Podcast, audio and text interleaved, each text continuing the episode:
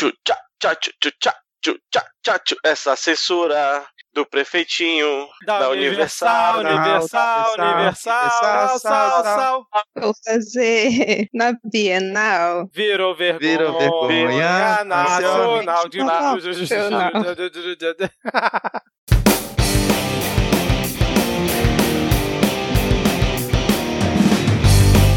cidadão e cidadã, tudo bem? Eu sou Vitor Souza e está começando mais um episódio do Midcast Política, o nosso episódio 100% sobre política nacional, com um giro por algumas das principais notícias e fatos que ocorreram na última semana. E hoje aqui comigo temos Alana de Oliveira. Tudo bem, Alana? Boa noite. É, você perguntou se estava tudo bem, né? Você sempre pergunta se tá tudo bem. É, é, boa noite. É um prazer inenarrável estar aqui com vocês. Nada está bem, porque, né, nunca nada tá bom. Mas estamos aí. e nesse clima de animação, vou apresentar ele, Rodrigo Hipólito. Tudo bem, Rodrigo? Não.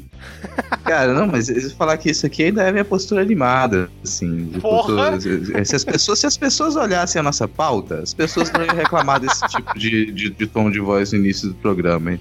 Ainda mais que a gente continua construindo a pauta na hora, quase na hora de gravar aqui, você precisa ficar realmente olhando as notícias de novo, coisa que você já viu, você fala, nossa, outra vez, eu achei que tinha acabado. Mas boa noite, gente, isso aí, estamos aqui, vamos novamente aqui falar animadamente sobre o cenário político nacional. Sua revista semanal de política nacional em formato podcastal.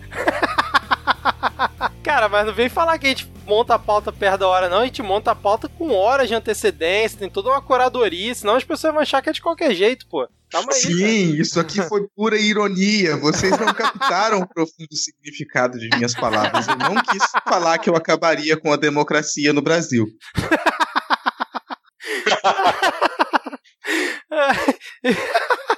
Ai, meu Deus do céu. Completando o quarteto de hoje, temos Diego Esquinelo. Tudo bem, Diego? Só uma dúvida: se a pauta tem que ser montada com hora de antecedência é pra eu tirar os links que eu tô colocando agora? Não, deixa isso aí, cara. Deixa isso aí, porque Ah, é sempre útil. Ai. Ah. bem, bom momento a todos os nossos ouvintes e ouvintas e espero que vocês estejam aí melhor de saúde do que o Rodrigo. E é, Tá é muito razoavelmente importante. fácil, né? Isso aí não é difícil, não.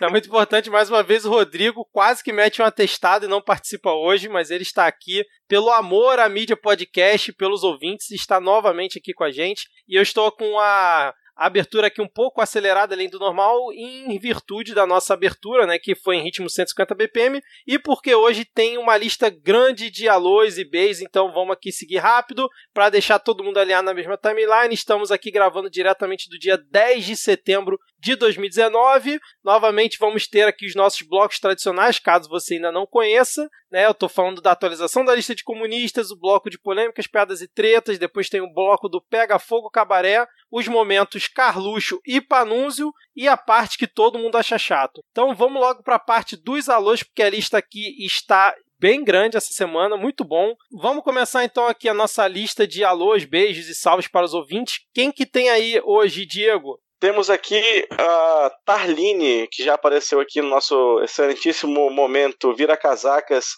pedindo um beijo. Então, aí vai um beijo para a Tarline. Temos também a Júlia, que pediu um e aí fake. E aí eu digo, e aí fake. e temos também a Roberta S, que pediu aquele nosso beijaço coletivo. Vamos lá, galera? 3, 2, 1. Hum, Ah!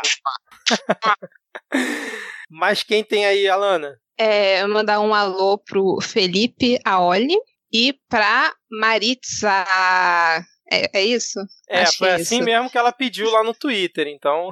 Assim mesmo. Exato. tá, tá assim no RG. Seria fantástico, cara.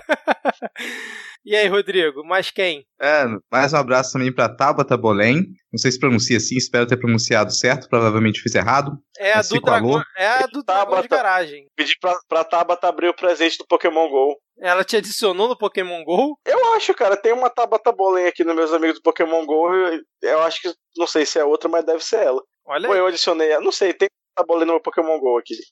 maravilha. Tabata, depois manda lá no Twitter se é você mesmo que adicionou o Diego aí no Pokémon. E aqui tem um, tem um abraço mais especial, um conjunto de abraços aqui, que, que é, um, é um abraço um abraço para pessoas muito importante para a construção desse programa. Então fica aqui em nome do Denis Almeida, mandando um abraço para o, o nosso host, o Vitor. Te mando um abraço também para o Diego, um abraço para a Lana, um abraço para mim, porque eu estou me abraçando nesse momento. Eu estou gostando do meu abraço, estou me abraçando nesse momento, e até para os integrantes que não estão aqui presentes, mas que já participaram do, do Midcast Política, a gente espera que a gente espera que volte. Então, obrigado, Denis, por lembrar que a gente deve se abraçar nesse momento tão, tão preocupante da história do nosso país. A gente precisa de muitos abraços. Valeu. Excelente. Muito obrigado, Denis. Sabe, sabe o nome disso aí? Estagiário puxando o saco.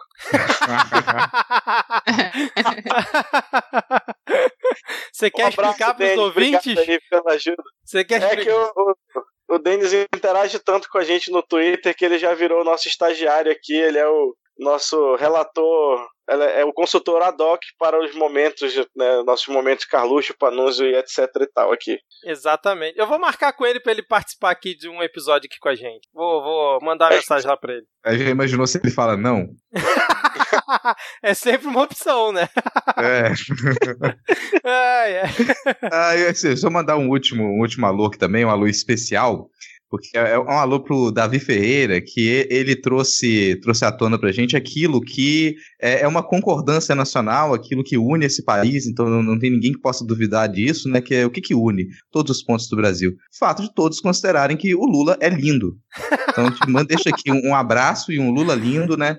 Pra, aqui, lembrando do, do, Davi Ferreira, sem censura. Aqui nesse programa a gente ninguém pode negar que, que o Lula é o homem mais bonito do Brasil.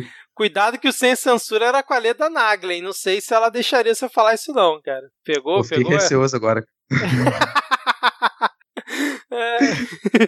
Bom, mas aí o Davi ele comentou lá no Twitter, né? Pô, fiquei triste que algumas pessoas do podcast não gostam muito do Lula. Acho que ele estava se referindo a mim, né? Porque, Porque eu falei no último episódio que finalmente ia concordar com o Lula, mas eu falei para ele que são, são muitas nuances e teria que ter um episódio só pra gente conversar sobre isso, mas Tá aí o recado, Davi. O Rodrigo falando que o Lula é lindo é, aqui no Midcast. Rodrigo, você notou que o Vitor acabou de dizer que vai ter um episódio do Midcast só sobre o Lula, né? Eu não, eu tô notando aqui. Não sei se vocês ouviram o teclado, mas eu tô colocando aqui já na agenda, entendeu? Aqui, tipo, colocando na agenda, tipo, expectativa, coraçãozinho, é. programa sobre o Lula. Eu falei, eu falei que daria um episódio só sobre isso. Eu não falei vai ter um episódio sobre isso. São coisas diferentes. Bom, fechando aqui a nossa lista, temos aqui um alô para Priscila Aires também, que já é, tem a sua carteirinha VIP aqui no Momento Vira Casacas. Temos aqui um alô para o Tiago do podcast Kit de Leituras Musicais. Da última vez que ele pediu, ele não tinha colocado o nome dele, então um abraço aí para o Tiago. E um abraço aqui pro Bergs, lá do podcast Confábulas, o meu amigo Bergs, que deve estar tá escutando aqui o episódio nesse momento e ficando feliz com esse abraço. Ele mandou, não sei se vocês vão concordar, ele mandou um Bolsodória 2020. Será que rola isso? Acho que agora é, é pouco tarde. provável, já. cara. Eu também acho, cara. Acho que essa relação tá azedada. Fica aqui um abraço pro Berg, que quem não conhece o podcast com Fábulas, recomendo. É um podcast sensacional, principalmente os episódios ali de reflexões, cara. Então fica aqui um abraço pro Bergs e antes da gente começar aqui os nossos blocos, vou falar novamente do PicPay. Se você ainda não colabora aqui com o Midcast, pode fazer isso pelo PicPay com apenas dois reais por mês. Ô Rodrigo, o que que você consegue comprar com dois reais, cara? Com dois reais? Vitor, com dois reais eu consigo comprar um San Marino no varejo. Não sei se era muito o exemplo que eu tava querendo, mas tá válido, cara. Então, ouvinte, com dois reais, além de você comprar um Samarino no varejo, você pode ajudar aqui o Midcast através do PicPay. Baixa o aplicativo, procura por Midcast, assina lá o nosso plano é único, né? Que é o único de dois reais, e você vai estar tá colaborando aqui com a gente. É, para 2020, já estou pensando algumas coisas aqui, depois eu vou trocar ideia aqui com o pessoal o que, que a gente pode fazer, mas principalmente vai ser muito importante para nossa próxima temporada ter o apoio de vocês aqui no PicPay. Por enquanto tá devagar, hein? Mas já podemos dizer que temos 10 ouvintes, porque pelo menos 10 é, pessoas estão assinando os planos lá do PicPay. Os planos não, né? O plano único, né? Então, sem mais delongas, vamos agora para a atualização da lista de comunistas. É, vocês viram esse negócio aí dos Beatles, cara? Todo mundo viu, eu, Eu vi, passei né, cara? por cima, não tive coragem de, de ver o vídeo, não. Só vi a manchete. Exa é, então, é, já que vocês viram por alto, não viram muito, já começou aqui o bloco, né? Não vou fazer entrada nenhuma, já foi. É, o nosso querido amigo Olavão da Massa, né? Vô. O vô, exatamente.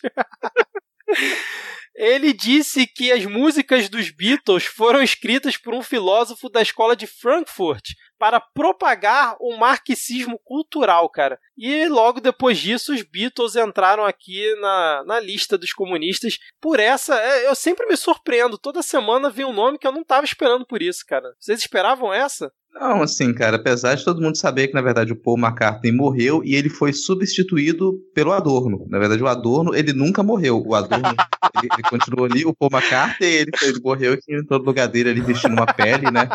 Lembrando que o Adorno também é um reptiliano, então, como reptiliano, ele vive centenas de anos, ele vestiu a pele do, do Paul McCartney e tá no lugar dele desde então. E isso explicaria tudo, né, cara? Sem dúvida nenhuma. Alana, você viu esse, esse vídeo aí do Olavão? Eu vi. Não, eu fiz questão de ver para poder mandar para uma amiga minha que o avô dela, que é bitomaníaco, mas votou no Bozo, para ela mostrar para ele que, na verdade, ele gosta de. Ele é super fã de comunistas. É. mas assim. Mas eu, só, eu fiquei muito incrédula, gente, porque, pelo amor de Deus, não tem nem o que dizer, né? Que, que dizer? Adorno, o cara é mais chato, cara, todo fã da, da música erudita, não gostava nem de jazz, eu- escreveu Obladi, Obladar. É isso aí. Não, e legal que foi o perfil Tesoureiros do Jair, né, no Twitter, que é Tesoureiros do JB, que divulgou esse vídeo, né? Pelo menos foi o que eu vi se propagar. Aí parece que as pessoas comentaram assim: pô, mas você tá dando palanque pro Olavo? Aí ele botou assim: amigo, ele botou três ministros no governo, já tá no palco há muito tempo, agora a gente só joga tomate nele. E é mais ou menos por aí, né, cara?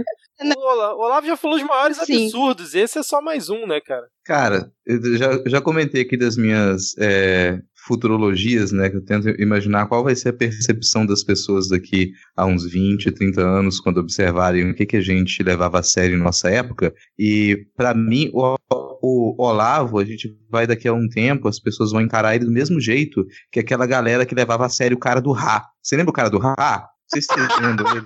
O cara que aparecia no, no Fantástico assim, ele fazia aí apareciam umas luzes assim, e ele entortava colheres e tinha um monte de artista que ia, nossa, eu tô sentindo as energias, isso aqui é muito sério, ele tem conexões espirituais. Aí você olha aquilo, porra, as pessoas, elas estavam levando aquilo a sério, vai ser a galera que tá em torno do Olavo de Carvalho agora.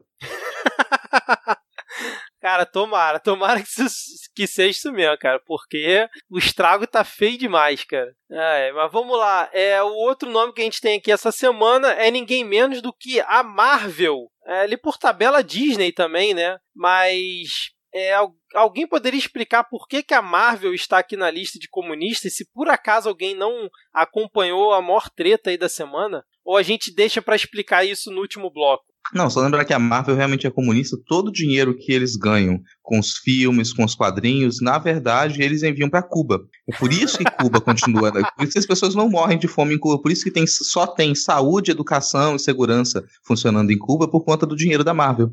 Então, toda vez que você paga o seu ingresso lá vendo Vingadores, na verdade você está mandando dinheiro pro, pros filhos do Fidel. Você pode até notar que no fi- filme da Marvel, é, as pessoas trabalham juntas. Esse negócio de trabalhar junto é coisa de quê? Comunista.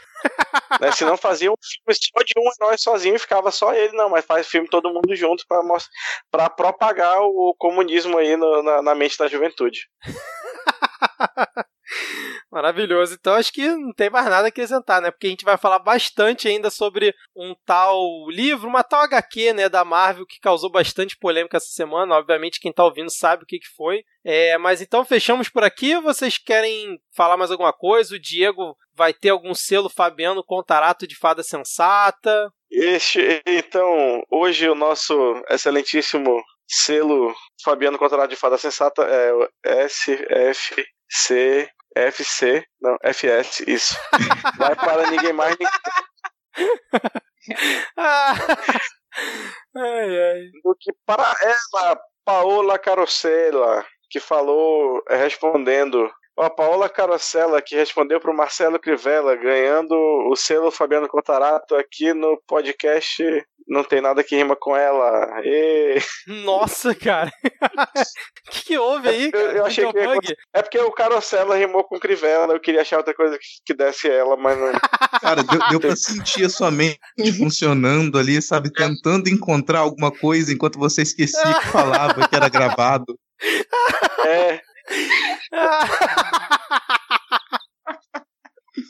Puta que pariu. Ah, não vou cortar isso não, cara. ai, ai, cara. Como o não a gente já tem, agora só falta a humilhação. Ai. Vamos lá. Hoje aí. o sexto SFSSFSLLBDG vai para Paola Carosella, que respondeu aqui o tweet do excelentíssimo senhor prefeito do Vitor, É. né, que falava isso, spoiler, sobre um assunto que nós vamos abordar logo mais tarde.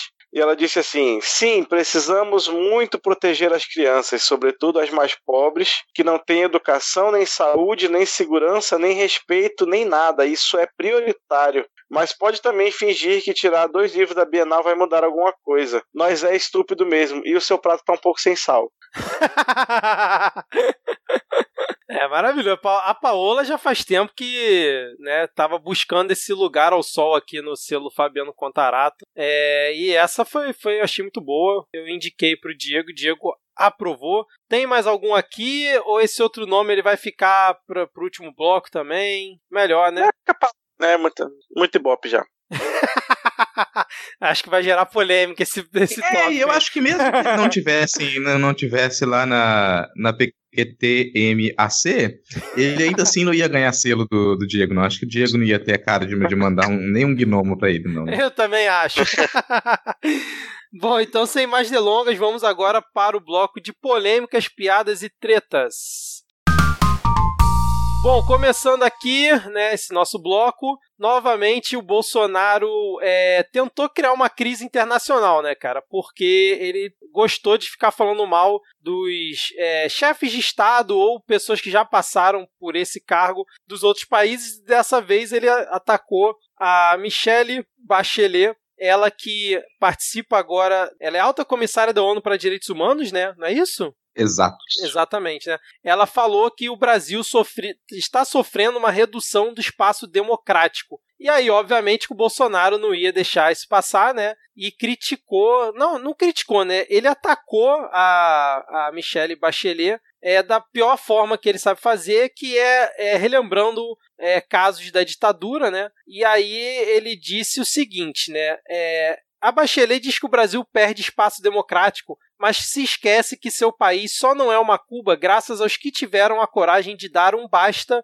à esquerda em 1973. Entre esses comunistas, o seu pai, brigadeiro à época. Quando tem gente que não tem o que fazer, vai lá para a cadeira de direitos humanos da ONU. É, Rodrigo, Diego, Alano, vocês podem explicar aí quem foi o pai da Michelle Bachelet, o que, que aconteceu com ele duran- durante a ditadura, por que, que essa fala do Bolsonaro quase cria uma crise aí com o Chile. Quem foi o pai da Bachelet especificamente eu não sei, mas acho que é bom a gente relembrar que ao contrário deste país onde vivemos, em quase todo, em todo o resto da América Latina, onde teve ditaduras militares financiadas e fomentadas pelos Estados Unidos durante aí a segunda metade do século XX, o pessoal tem uma mania chata de não ter perdoado os seus criminosos de guerra né, e ter condenado à cadeia torturadores e assassinos, e o, o Chile não é diferente. Então, toda vez que ele vai lá e tenta fazer um elogio ao Pinochet, ou então quando ele fez um elogio acho que ao ditador do Paraguai também, ele tá falando uma, assim, é, mais merda do que o normal, porque isso ofende todos os habitantes daqueles países que entendem que uma ditadura militar não é motivo de admiração ou de brincadeira, né? Que uma pessoa morreu porque estava defendendo os interesses do seu povo, tentando impedir né, a, a, o estabelecimento de um regime é, sanguinário e um regime que visava destruir aí o, a soberania nacional do, dos países vizinhos, mas aqui a gente elege um cidadão que gosta desse período. Das, das muitas coisas absurdas de você elogiar o, um governo Pinochet, por exemplo, tipo, ele elogiou o Strauss, né, como você falou, que já, já era um sanguinário, um, um sabe, um crápula maligno, e o Pinochet, além de ser tudo isso, embora não se não tomasse banho em sangue de crianças como Strauss, né, ele é, ainda era um reconhecido corrupto, um possível traficante de drogas, sabe? O governo Pinochet ele, ele destruiu a economia do Chile. E é, você busca, busca aí quem está ouvindo aí, busca aí pela, pela crise econômica do Chile de 1982 para você saber o que, que aconteceu no Chile. E, e, quando você busca aí, você pode talvez você encontre muito link de think tank de direita dizendo que essa crise do Chile de 82 era herança do governo Allende que é uma coisa completamente sem sentido, sabe? O, o Pinochet já estava no, no, governo fazia o quê? Oito anos, sei lá. Então era construiu essa crise, destruiu economicamente o país e só na reversão das políticas econômicas do, do Pinochet é que a gente teve algum desafogamento no, no, no Chile. Então, embora o Chile seja um país com uma, uma certa tradição democrática na América Latina, né? Só teve fora essa ditadura do Pinochet, acho que uma outra interferência lá no início do século XX. Então tem certa tradição democrática. Mas conseguir elogiar um governo que ele é, ele diretamente retirou um, sabe, de forma reconhecida internacionalmente, ele nunca se escondeu como uma ditadura, sabe, uma ditadura cruel, não fez nem questão de esconder as torturas. E o caso aí do, do Alberto Bachelet, ele é um caso notório porque o Alberto Bachelet, ele, é, ele era das Forças Armadas, assim. Então ele era um general da Força Aérea chilena Isso, e que é. ele se opôs, é, ele se opôs ao golpe, assim como aqui no Brasil também a gente teve militares que se opuseram ao golpe de 64 e foram relegados ao esquecimento também, foram perseguido pela, perseguidos pelas Forças Armadas. No Chile isso também aconteceu de uma maneira ainda mais, é, ainda mais direta e, e, rápida, né? Porque esse pessoal foi preso e no caso do Alberto Bachelet ele morreu no cárcere sob tortura. Ele, ele conseguiu relatar as torturas ainda enviando carta enquanto ele estava no, no, cárcere. É, é, é, um caso que ele é marcante por ser também um militar, né? Você perceber que nem, ó, se você é, é, militar e acha, nossa, a gente vai ter uma ditadura, os militares vão tomar o poder e eu estou seguro por ser militar, não existe segurança. Se você não tiver o mínimo de princípio de governança democrática, não tem, sabe? Então, é, todo, não, não pode. Se, se, me interrompe, senão eu vou continuar falando eternamente sobre isso, porque é de ferver o sangue. Não, é, é, pô, isso aqui tá no Polêmicas, Piadas e Tretas, apesar de ser um assunto sério, né, que envolve a ditadura chilena, porque rolou uma treta gigante, né, lembrando que o, o Rodrigo falou que ele foi general da Força Aérea, né, o Alberto Bachelet, e a Michelle Bachelet já foi presidente do Chile, então o peso da fala do Bolsonaro é ainda maior, né, porque além dele estar é, enaltecendo um período ditatorial que matou um general das Forças Armadas, ele era pai da ex-presidente do Chile, né? Tanto que o Pinheira, né, que é o atual presidente do Chile, que é aliado do Bolsonaro, que, tipo, depois do G7 ele veio aqui no Brasil, é, tirou foto abraçadinho com ele e tal, ele se pronunciou no mesmo dia dizendo que não compartilha em nada da alusão feita pelo Bolsonaro, né, sobre a ex-presidente do Chile, né, e cada um tem direito à sua própria opinião, mas que as opiniões devem ser feitas com respeito, né, e que não, ele não deveria ter tocado num tema tão doloroso como a morte do pai dela, para se referir a ela. É, e é isso, cara. Criou mais uma, uma confusão. É, tanto que o pessoal falou que o timing, como sempre, foi péssimo, né? Porque no dia seguinte o ministro das Relações Exteriores do, exteriores do Chile ia se encontrar é, com Alcolumbre lá no, no Congresso. E aí deve ter ficado aquele climão, né, cara? Aí o presidente do Senado do Chile também criticou fortemente o Bolsonaro, mas eu não sei se o cara, tipo, é, sei lá, da, da, do espectro da esquerda, ou seria uma, sei lá, uma pseudo-oposição ao Pinheira, mas enfim, é, é aquele aquele ultrapassou a linha, né? Independente se o cara lá é de oposição ou não, o que ele falou foi, foi grotesco, né? É, Alana, você quer dar seus 20 centavos aí de contribuição para esse ponto? Então, é, eu prefiro não falar, porque qualquer coisa que eu disser aqui pode ser passível de processo. Então, sobre esse assunto, eu, eu vou ficar calada, porque eu acho melhor para mim, no caso. É. A casa agradece. Isso, porque tá no polêmica, piadas e tretas, né, cara? Tô perguntando aqui, cara. A, a, gente, tá, a, gente tá, a gente tá perdendo a noção da realidade na construção dessa pauta. A coisa é, é tão surreal que a gente já não consegue mais identificar o que, que é um assunto que ele, que ele pode realmente gerar um processo ou não. É verdade. Não, eu queria a... só fazer uma pergunta. Pode falar, cara. Termina, faz seu comentário, eu pergunto no final. Hum. Não, não, pode falar, pode falar. Não é comentar demais, não. Não, só, eu só queria perguntar do Rodrigo, quando, ele, quando, Rodrigo, quando você falou dessa crise econômica aí no Chile, por acaso tinha algum brasileiro trabalhando por lá nessa época, envolvido com essa história de economia e tal? Você lembra? Cara, talvez. Tem alguns nomes assim que eles são muito aqui, é, é, muito próximos da gente. Talvez alguns nomes que eles estejam no atual governo. Acho que a gente não precisa ser tão específico, mas a gente pode se referir de repente a, um, um super ministério, talvez algo ligado a números, tipo economia. pessoas podem se aproximar daquilo, pode se aproximar disso, para imaginar de, de, quem que a gente está falando e que gerou crises no, no Chile, né? E que elas resultaram em uma geração inteira de idosos miseráveis que não conseguem pagar suas contas por conta de um sistema de privatização reformulado. Você pensar em reforma de alguma coisa tipo previdência e você imaginar o que, que vai acontecer 20, 30 anos depois, se você vê o que, que tem no Chile agora, com esses idosos que eles não conseguem sequer pagar canequinha para poder pedir esmolas na rua, você talvez imagine o que, que vai ser do Brasil daqui a 20, 30 anos. É algo próximo disso. Entendi. Foi, foi, foi, positivo, gente? Tá polêmica, piada pois e treta? É, pois é. Tá super piada, né, cara? Olha ele, só, cara. Isso aqui é muito só, engraçado. Ele só perguntou quem era. Você deixou todo mundo triste agora, cara, com essa sua. Cara, mas é porque, tipo, não dá para falar do que, que aconteceu no Chile sem a gente ficar muito triste, sabe? A, a, ditadura chilena e o que aconteceu com o neoliberalismo no Chile foi uma das piores desgraças que poderia acontecer em diversos âmbitos na América Latina. Tipo, vamos falar em escala global mesmo, sabe? sabe? é, é corrupção, tortura, dilaceramento da economia, você destruiu a vida de gerações e gerações na sequência, porque ainda hoje as pessoas sofrem as, as consequências do que aconteceu no, com o neoliberalismo do Chile, sabe? A gente não aprendeu a lição que a gente deveria. Não, lá no Chile, pelo menos aprenderam a lição. Porque lá no Chile hoje não tem alguém lá que vai poder defender, tentar defender o governo Pinochet e não vai ser ceifado do governo. E não vai ter a bunda chutada. Porque lá, e lá eles fizeram um trabalho de justiça transitória que a gente não fez aqui no Brasil, e lá você hoje em dia entende que o que, que aquele governo, o que, que o neoliberalismo fez. Você consegue até eleger um governo de direita, mas que tem o um mínimo de noção da realidade, que vai defender algum liberalismo do governo, mas sabe que não pode repetir aquele tipo de política que foi desastrosa. Então isso, é, é, é isso, isso aí me deixa tão irritante que eu não tô conseguindo nem fazer piada sobre o assunto. Eu tô vendo, cara. Deixa eu puxar o próximo tópico aqui. ah, nessa hora os ouvintes devem estar felizes com a pistolagem, cara, que os ouvintes curtem. É, ainda falando sobre o Chile, né? Vocês viram o flagra do Macron com Pinheira lá no G7? Surgiu hoje essa notícia, cara. Surgiu hoje não, surgiu ontem.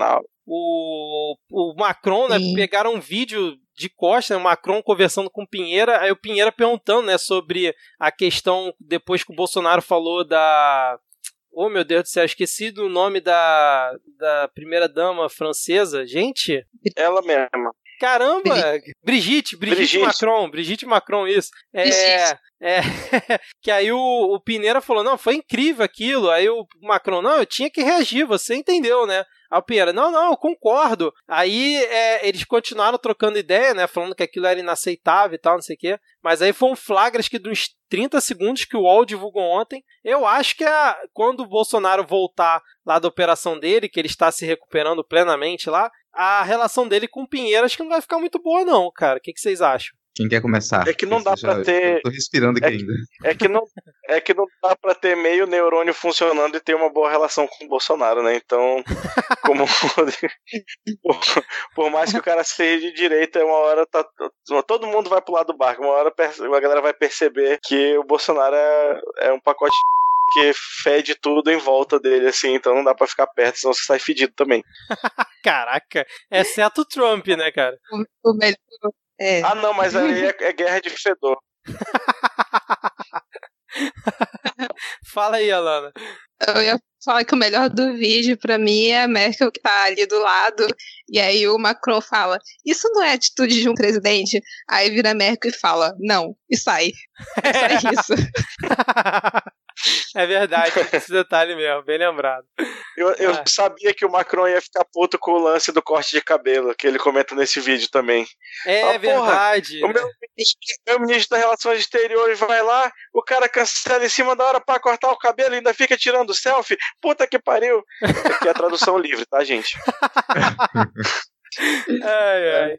Bom, mas é isso. Deixa eu puxar logo o próximo tópico aqui antes que o Rodrigo resolva pistolar sobre isso também. É, vocês viram a pataquada do G1, cara? Foi feio demais o que eles fizeram, né, cara? Tá no, ape- apesar de não ser política, né, é, diretamente, foi indiretamente porque, é, para quem não viu, é, na página do G1 do Facebook, eles divulgaram né, a reportagem sobre o menino que pegou carona no desfile de 7 de setembro no carro lá do Bolsonaro com Rolls Royce. Eu não tô falando do Carluxo, eu tô falando de um menino mesmo que ele pegou aleatoriamente lá no, no público e botou pra andar com ele. O menino tinha acho que 8 ou 9 anos. E aí o perfil do G1 postou isso na página deles no Facebook, e aí o estagiário provavelmente esqueceu de mudar a conta e comentou com a própria conta do G1 lá na, na postagem, botou assim: moleque imbecil, vai se alfabetizar. Obviamente, os bolsominions tiraram print, subiram a hashtag G1 imbecil, e agora saiu a notícia hoje de que a Mônica Bergamo informou que a Globo demitiu o responsável pelo comentário infeliz lá na página do G1. Vocês acompanharam isso aí? É, infeliz não, um comentário bem imbecil mesmo, né, cara? Porque, Sim, pô, é. cara, a, criança, a criança é vítima aí, pô. Sinceramente, a criança é vítima. Você devia estar com pena daquela criança, tá, sabe? Tentando ter, ter algum recurso para aquela criança não receber maus tratos e ainda em público. São maus tratos exibidos, ainda em, em rede nacional. Isso que é o mais, mais difícil. Assim. Você não vai ofender a criança. Diego, Alana. tá que pariu. Deixa eu dizer que. ah, Não sei, eu acho que o cara se confundiu e queria falar sobre o Carluxo, mas aí ele acabou errando o, o interesse. Ah, já pensou se ele deu essa desculpa na hora de falar com o chefe dele? Será que ele teve essa cara de pau? Ai, caralho. E aí, Alana, quer comentar alguma coisa? Mas é. Não, só que realmente foi, foi imbecil, cara. Não tem, não tem o que dizer. Se fosse Carluxo, mas não era o caso. Então, foi bem imbecil. É, não, não tem defesa que cara- os caras fizeram, né? A gente tá comentando aqui porque, como virou né, Trend Topics e gerou uma retratação do G1, que teve que se retratar no perfil deles, né? Dizendo que a conta foi usada indevidamente, que já estava tomando as devidas providências, e a providência, pelo que a Mônica Bergamo informou, foi a demissão do funcionário. É, e assim, fica a dica pro pessoal também, gente. Você vai usar múltiplas contas assim, não tenta fazer isso tudo pelo celular, não, entendeu? Usa o TweetDeck, pelo menos, aí você vai ter tudo separadinho ali. Você pode xingar as pessoas sem você pego. Eu pensei que você ia sugerir para as pessoas não xingarem crianças de imbecis, você fala. Não, crianças não, criança é sempre vítima, cara. Vai xingar quem é quem tá fazendo esses maltratos com a criança. Só isso. Criança não, criança é vítima. A criança tá no, no momento de alfabetização. Você falou que era 9 anos, então a criança tá tentando se alfabetizar e estão impedindo a criança. Estão impedindo, estão tirando a criança do- de, de um espaço que poderia ser seguro e colocando ela perto desse tipo de gente. Caraca, Quem, cadê os pais dessa É. criança? Cadê Eu os sei. pais dessa criança para eu promover sei, eu, proteção não, à eu criança? sei que eu não deveria rir, mas o Rodrigo sempre arruma em qualquer bloco uma, uma forma de, de pistolar pra cima desses caras. Mas fala aí, Diego. Ai, ai, Inclusive, eu não sei se é, se é simultâneo em todo o Brasil, mas aqui em Manaus tá, tá rolando eleição pro Conselho Tutelar. Então, presta atenção vocês aí também, quando for ter eleição pro Conselho Tutelar, que vocês podem ajudar a evitar esse tipo de coisa. Nosso ouvinte de Brasília aí, por favor, presta atenção quem são os conselheiros tutelares para impedir que crianças sejam, né, aí sofram esse tipo de maus tratos aí que, aconteceu com esse garoto de 9 anos. E note, os maus tratos a que me refiro não é o comentário infeliz do cidadão lá, é ter que andar com o Bolsonaro no carro, tá? Isso aí é maus tratos. Ai, ai. Bom, vamos fechar esse bloco aqui com a parte da piada que foi o vídeo de 7 de setembro oficial que o Planalto divulgou para comemorar a independência do Brasil com todos os ministros cantando e pessoas aleatórias cantando e o Paulo Guedes apenas falando que o Paulo Guedes nem no ritmo consegue cantar o hino, né, cara? Vocês viram isso aí, cara? Foi muito bizarro. Eu vou defender o Paulo Guedes. Eu vou defender o Paulo Guedes, Ah, porque ele declamando foi melhor do que qualquer um dos outros cantando. do ponto de vista estético, assim. Se, se não tivesse a voz dele, a cara dele, se ele não existisse, seria muito melhor, mas dentre quem apareceu ali, foi a melhor performance. Não, e vocês pegaram a, a, piada do editor do vídeo, assim, cara? Certeza, o editor do vídeo com certeza é um comunista, porque ele fez questão lá de inserir a piada e colocar. No, é, vocês perceberam que o, o, momento em que a Tereza Cristina aparece cantando é quando diz que nossos bosses têm mais vida? Ah, sim! Eu vi. Não, não, na parte do não. Moro, e a parte do Moro é quando fala da parte da justiça, né? A, a parte dele foi meio difícil de entender, que eu não falo patês, né? Eu não falo em arrequês. ô, ô, Alana, você que costuma comentar isso no Pataquadas lá do Não Pode Tocar, olha o jabá contextual aqui, hein? A, a crise é sobretudo estética nesse governo? Mas com certeza. Fazendo aí jabá do Não Pode Tocar, que a gente já tem episódio sobre isso. E eu não tenho nem o que dizer, gente. Essa gente, pelo amor de Deus, assim, é o nível de, de cafonice, de breguice que é inexplicável, assim. É muito doido isso. A, a, polêmica que tava rolando hoje era o sapato da Michelle Bolsonaro. Você viu isso, Alana? Que é nas cores do Brasil, da bandeira. Isso.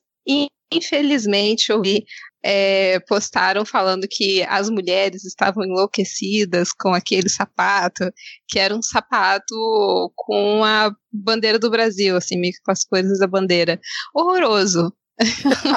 Muito horrível. É, é, falou... é a tristeza de tamanho. Assim. Você falou cafonice, eu lembrei desse, desse caso aí que surgiu. É, não, quando, quando terminar essa fase trevosa, entendeu? Quando passar, quando a gente estiver no pós-apocalipse do Raider, a gente tem, vai ter que pensar em trocar as cores da bandeira nacional. Não vejo outra solução, cara. Não tem condição da gente mais se, vestir de verde e amarelo. Isso, isso, isso é impossível. Isso aí agora vai ser uma coisa para nossa história, um resquício histórico. Isso aí vai ser significado de, de palermice no Brasil, assim, ó. Como que você vai, você vai os palhaços realmente daqui a um tempo, eles não vão mais usar só nariz vermelho, aquela vestimenta de palhaço vai ser trocada pela camisa da seleção brasileira. É isso que vai significar. A gente vai ter que trocar a bandeira do Brasil. Não dá para ter mais esse símbolo. A gente vai ter que re realmente refundar a República. Olha, tô, tô Álvaro parafraseando Dias, Álvaro, Álvaro Dias aí, né? Vamos refundar a República e parte da refundação da República é repensar os nossos símbolos republicanos. Cara, pode crer, eles estão fazendo a gente ficar com ranço da bandeira. Eu confesso que há um tempo atrás eu comprei uma bandeira, né, para botar na minha varanda aqui, né, aquela coisa bem, isso bem antes da, das eleições, bem antes do Bolsonaro estar tá despontando aí. Acabou que eu nunca botei por preguiça, mas agora não tenho nem coragem, cara, de fazer isso, porque não. vai ficando um ranço mesmo, né, cara? E pra você ter noção do, do bairro que a gente mora aqui, eu fui, desci pra, saindo pro trabalho aqui essa semana, né, semana do, do 7 de setembro, e aí eu viro a esquina e tem uma, uma casa de esquina aqui com uma bandeira, uma bandeira da monarquia enorme, cara. Que isso? Estendida na frente da casa. Meu Deus, onde é que eu tô, cara? Eu achei que isso aí só acontecia naqueles seriados da televisão, os Bolsonaros. Mas não acontece aqui na esquina de casa, sabe? A gente tá correndo risco na esquina de casa. Cadê? Cadê, seu, cadê Moro? Cadê a segurança? Olha só o tipo de gente que tá aqui no meu bairro agora. Isso aí a polícia não pega. ai, ai. Falando em idas e vindas, esquinas, o Diego, pra onde que a gente vai agora? Pega fogo, cabaré!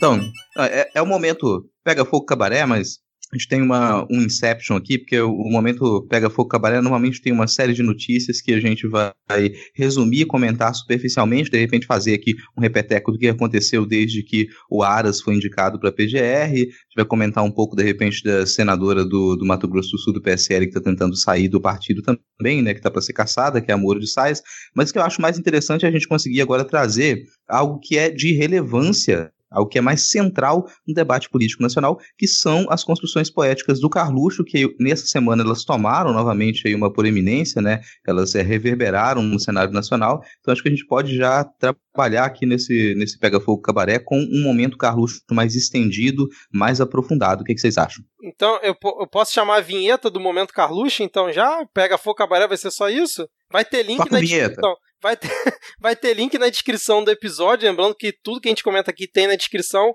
desses dois casos que o Rodrigo falou. E tem também o caso da, da Raquel Dodge, né, no apagar das luzes, pedindo a cassação de quem, hein? Pedindo a cassação da Dessa, própria senadora, dessa né? senadora.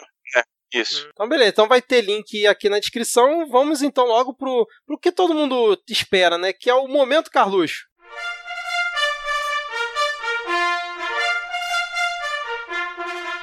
Diego, essa semana acho que foi a semana recorde de ouvintes indicando momento Carluxo, momento Panúncio, porque realmente foi uma semana muito especial. O que que você trouxe pra gente hoje? É, não, eu acho até apropriado que o Rodrigo tenha feito esse amálgama, porque o, o, o momento virou realmente um pega-fogo Carluxo, porque ele estava pegando fogo essa semana. O menino estava dedinho nervoso, estava tweetando assim, como se não houvesse amanhã, e se depender do pai dele, realmente não haverá.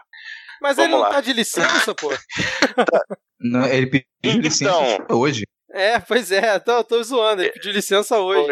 Ele tá de- Enfim, mas deve ser uma coisa boa. Se, se ele, se ele não tá podendo votar em projeto aí, deve ser uma coisa boa. Mas vamos lá, diretamente da- do dia de ontem, eu peço agora pro, pro editor colocar uma música filosófica, uma música aí é, re- reflexiva, né? Uma música que é quase um espelho para é, é, palavras assim de profundo. Meu Deus.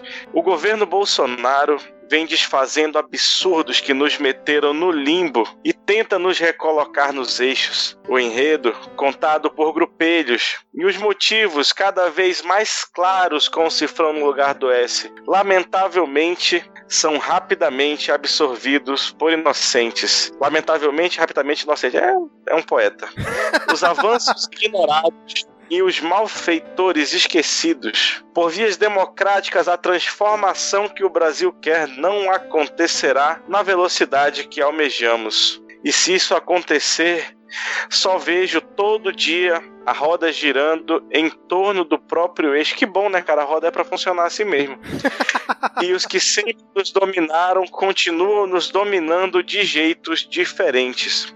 Como meu pai, também estou muito tranquilo e o poder jamais me seduziu. Boa sorte sempre a todos nós. Ponto de exclamação, emoji da bandeira do Brasil. Puta que pariu. E com isso, o pai dele que entrou na sala de cirurgia, né, vai ficar uns dias aí meio off e tal, o Carluxo conseguiu criar uma nova crise aí do governo, né, quando ninguém tava esperando, com essa parte dele aí de por vias democráticas a transformação que o Brasil quer não acontecerá na velocidade que almejamos. Mais um delírio do Carluxo ou já fica aquela ameaça, né, intrínseca ao momento? Não, isso é só. Ele tá só reiterando o que o pai dele já disse naquela entrevista um tempo atrás, né? Que tinha que matar uns 30 mil para o Brasil poder dar certo, que a ditadura não tinha feito certo, que tinha que fazer uma guerra civil.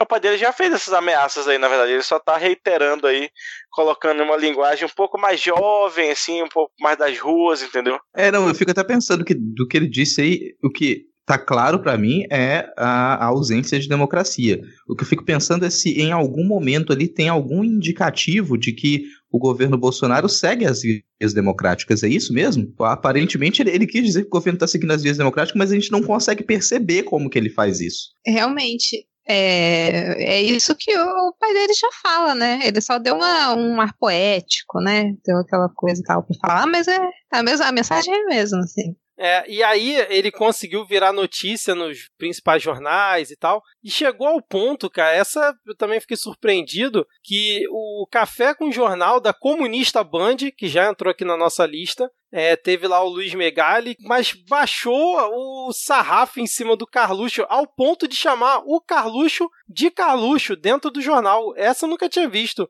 Alguém no noticiário né, dentro de um jornal nacional, assim, né, porque esse jornal da Band é pro Brasil inteiro, chamar o Carlos Bolsonaro de Carluxo. E aí o Carlos Bolsonaro depois disse que, na verdade, não quis dizer nada disso e tal. E aí o Megali falou, é, agora a gente vai ter que ter um tradutor de carluxês para português para entender o que ele tá falando ou não. Eu achei maravilhoso, vou deixar aqui o link na descrição. Vocês viram esse vídeo aí? Não, a gente viu. Só queria dizer, alô Band, alô Band, eu, eu, eu posso fazer esse trabalho de tradução aí, viu? Paga nós, que eu já, eu já traduzi o código norte do, do Carluxo para traduzir o português, tá um pulo. Me contrata.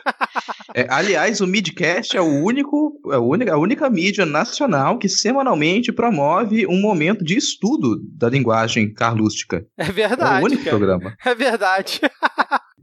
Cara, de- deixa, deixa eu ler aqui É, um, quando- um- uma transcrição do que o Megali disse, né?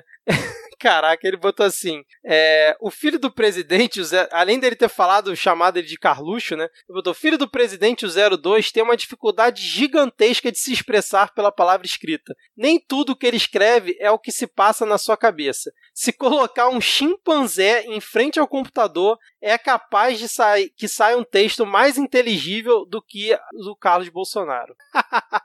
ai, ai, a gente, a gente repudia isso porque, pô, ele tá pisando aí no, no nosso Carluxo, né, de todas as semanas aqui. Pô, pensei que você, cara, ia defender tá os chimpanzés. Também. Pô, hoje de manhã eu tive uma aula de é, ética em pesquisa animal e tal. Tô tomando essa vibe aí. Vamos, não vamos fazer coisas cruéis com animais. E tu vem defender o Carlos. Pô, não, tem que defender o chimpanzé. é, é. Bom, vocês querem falar mais alguma coisa aí ou a gente pode ir pro momento Panuse? Bora lá. Então vamos agora para o momento em que tanto o Diego quanto o Rodrigo querem algum dia acabar com ele, mas não vai ser essa semana, porque essa semana a coisa esquentou novamente. Vamos para o momento Panúncio.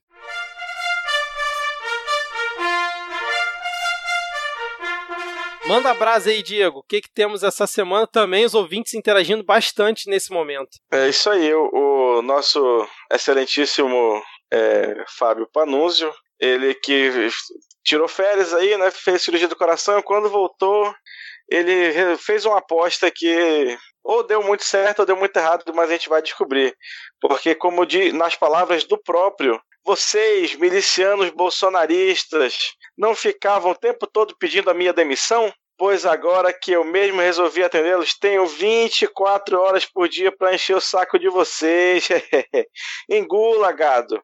E aí ele quitou da Band, saiu, está fora. Exatamente. Dizem que foi depois de uma aposta que ele fez com um cara, né? Que era o, é o cara da, da Secom, que ele fez uma aposta dizendo que o cara só sabe pedir cabeça de jornalista e tal. Aí o cara desafiou ele, ó, então vê aí com o seu chefe, acho que é o Mitre, né? Se é isso mesmo que eu fico fazendo e tal. Se for, eu peço demissão, se não, você pede demissão. Coincidentemente, dois dias depois, é, ele anunciou que estava saindo da Band, mas ele alegou motivos de saúde, né? E disse que a saída dele já estava agendada há um mês já. Mas teve um outro momento aí, né, Diego? É, não só para resgatar, a aposta foi com o tal de Fábio Weingarten. É, então, é o cara da Secom. Não sei qual é o cargo dele lá, acho que é secretário, ah, tá. sei lá. Beleza. Então, aí, quando o Panunzio anunciou que ia sair da Band, o excelentíssimo senhor vilão do Batman, Charada, também conhecido como Velho da Van, Note, não é velho da van o veículo, é velho da Avan, a loja brega. Vamos lá. Fábio Panunzi vai virar um capitalista? Amigo do Boulos agora diz que vai empreender. Que legal, vai ver como é difícil ser empresário no Brasil. Força, Fábio. Antes de ler a resposta do Panunzi, eu vou dizer: Oh meu Deus, pobre empresário, pobre pessoa rica, tadinho dele, tem que pagar dinheiro também. Vai, opa, vai tomar. Dá, bota os bip aí pra nós. bota os bip aí pra nós.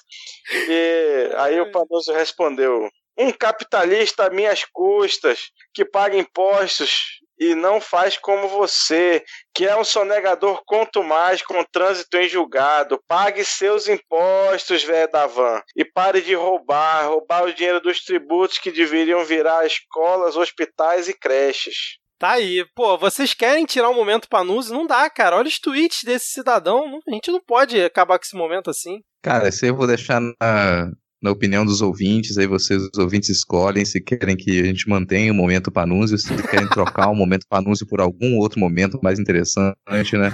Então, é, é, já, já, nem tá na Band jamais. Já tá querendo sair. Daqui a pouco ele vai, ele vai apostar com as pessoas. Aí ah, eu aposto que alguma coisa, aí eu retiro o momento, eu peço pra retirar o momento Panúzio do Midcast. poderia fazer esse tipo de aposta também. Então fica aí para os ouvintes opinarem se quer que mantenha o momento Panúzio, se a gente retire, troca por algum outro. Se tiver sugestão também, momento alguma coisa, eu lembro que o Denis já tinha dado umas sugestões lá no Twitter, né? De alguns outros momentos possíveis para a gente inserir aqui também. Ou alguns outros selos também, né? Tem, tem outras possibilidades, mas a gente começa com esses momentos e não necessariamente eles tinham que aparecer em todos os programas, né? Mas aparentemente eles começam a se tornar blocos fixos. Porque é tudo planejado com semanas de antecedência, cada uma dessas pautas aqui. Vocês não fazem ideia, que vai muitas horas antes da gente construindo esses blocos, né? É, Tipo, quando não tem, a gente liga para a assessoria do Carlos, diz para agilizar aí, para a assessoria do Panus também, diz: Ó, oh, vamos lá, tem midcast, precisamos de material, vamos produzir, vamos trabalhar. Pior que às vezes é isso mesmo, né? No dia da gravação ele twitta alguma coisa, né, cara?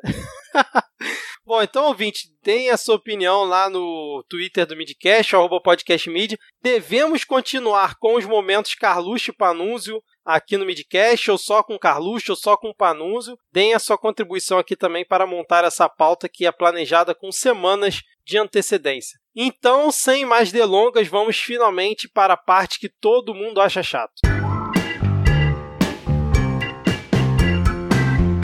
Vamos lá, é, começando aqui esse bloco, que eu não sei por onde que a gente começa, mas tem que começar por alguma forma. O nosso queridíssimo bispo prefeito do Rio de Janeiro, o senhor Marcelo Crivella, na última sexta-feira, no dia 6 de setembro, soltou um vídeo asqueroso e oportunista, né? Já pensando claramente nas eleições de 2020, dizendo que estavam vendendo na Bienal do Rio, né, que é o maior evento literário do Brasil, um, uma HQ, na verdade ele falou um quadrinho, né, algo do tipo um livro, onde tinha conteúdo... É o quê? Um gibi um gibi, é, que tinha conteúdo inapropriado para crianças, é, onde tinham é, pessoas do mesmo sexo beijando. Eu não lembro direito o que, que ele falou no vídeo, vai ter na descrição do episódio, mas enfim, vocês estão com certeza sabendo essa treta. E aí o que aconteceu? Ele falou que a prefeitura iria lá na Bienal para recolher todos os livros que ainda estivessem vendendo lá e que não estivessem encapados né, com plástico e com uma recomendação dizendo que era um conteúdo impróprio. Aconteceu que no dia seguinte, não, isso foi na quinta-feira, desculpa, foi no dia 5, né? Aconteceu que na quinta, na sexta-feira, no dia seguinte da Bienal, em menos de 40 minutos, todos os livros foram vendidos, né? Todas as HQs foram vendidas. E aí os fiscais realmente foram é, na Bienal para verificar e fazer uma é, como é que eu vou dizer assim, um pente fino é, de censura no conteúdo que estava ali. É, antes de começar a prosseguir e contar todo o desenrolar, quando chegou nesse momento, você, como é que vocês já estavam vendo isso? Vocês consideraram tão absurdo quanto eu achei? Vocês acharam que isso ia ser uma escalada natural do, no momento que a gente está vivendo aqui no Brasil? Como é que vocês viram esse ataque aí do. Esse primeiro ataque do Crivella com, em relação à Bienal? É, eu não sei se tem, tem muito o que dizer, é realmente no Pataquadas é, desse ano, assim, esses últimos Pataquadas, todo, todo episódio eu tô falando de censura porque isso está acontecendo é demais, assim, é, tá realmente, as pessoas, é, os veículos, é, a imprensa, tá, não tem dado esse nome, as pessoas não estão dando muito esse nome de censura, mas é o que está acontecendo. Esse tipo de atitude, ela é, vai acontecer cada vez mais, assim, pensando nas próximas eleições, o Crivella ele faz isso porque é, ele está saindo agora, terminando o mandato. Teve um governo que foi realmente um fracasso, que, bom, aí o Vitor pode falar melhor sobre isso, né? pior, né? Que realmente governo, foi um fracasso. Pior e ele vai... prefeito da história do Rio de Janeiro. E isso quer dizer alguma coisa.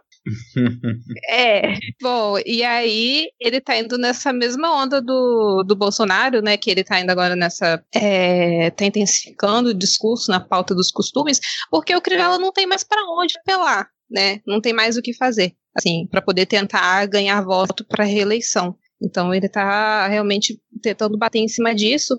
E no final das contas, nessa situação da Bienal, eu vejo que ele saiu ganhando, porque eu acho que a intenção dele nunca foi realmente conseguir é, censurar a HQ, mas é ganhar é, ganhar mídia, ganhar destaque, ganhar, enfim, páginas do jornal sobre isso para poder conquistar aquelas pessoas que, que conservadoras, né, que vão votar nele por causa disso. Eu acho que no, no fim das contas ele sai ganhando, assim. Outras pessoas podem falar.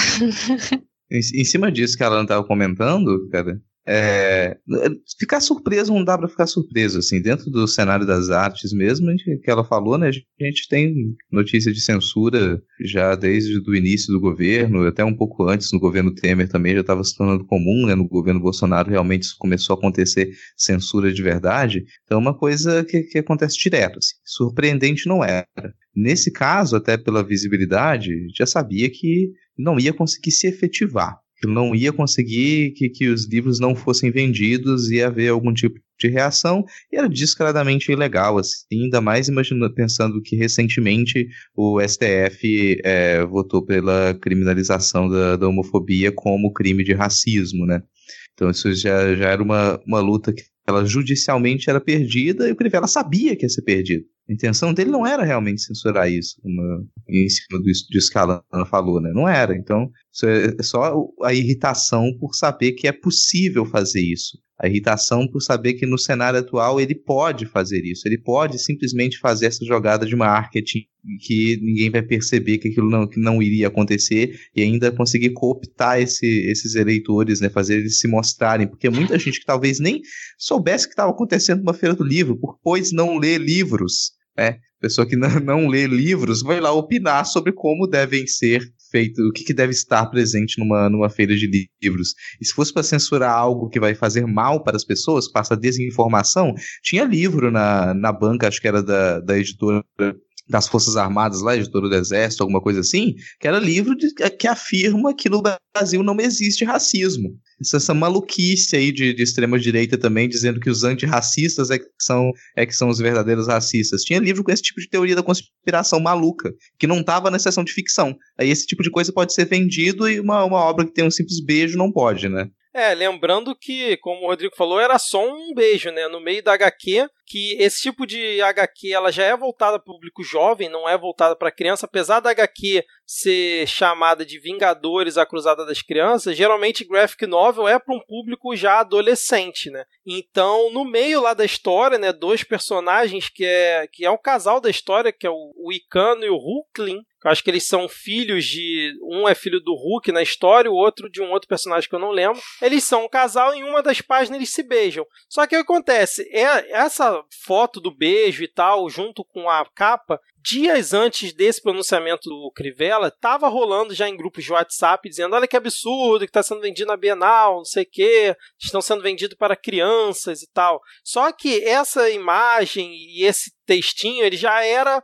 de correntes antigas, não relacionada à Bienal, mas relacionada ao conteúdo. E aí aproveitaram dessa vez, como sempre, a gente não sabe como é que essa coisa consegue ser impulsionada tanto, né? Quer dizer, a gente sabe, mas não tem comprovação, né? E aí rolou isso, e tipo, eu lembro que a, a minha amiga que trabalha comigo, né, na mesma sala que eu, ela mostrou que ela recebeu lá no grupo das mães da creche e tal, da, da escola, e mostrou, e tipo, dois dias depois estava o Crivella usando esse assunto para tentar fazer censura, quando na verdade ele tem um péssimo governo, acho que é o pior governo da história do Rio de Janeiro, prefeito totalmente ineficiente que não vai entregar nada, cara, nada de relevante, nem que seja alguma papagaiada qualquer, igual o Eduardo Paes cansava de fazer, ele vai conseguir deixar de legado aqui para a cidade. E aí ele tentou usar isso com certeza politicamente para tentar arrebanhar esses malucos que mais extremistas que votam no, no Bolsonaro, principalmente porque provavelmente na eleição de 2020 vai ter um candidato apoiado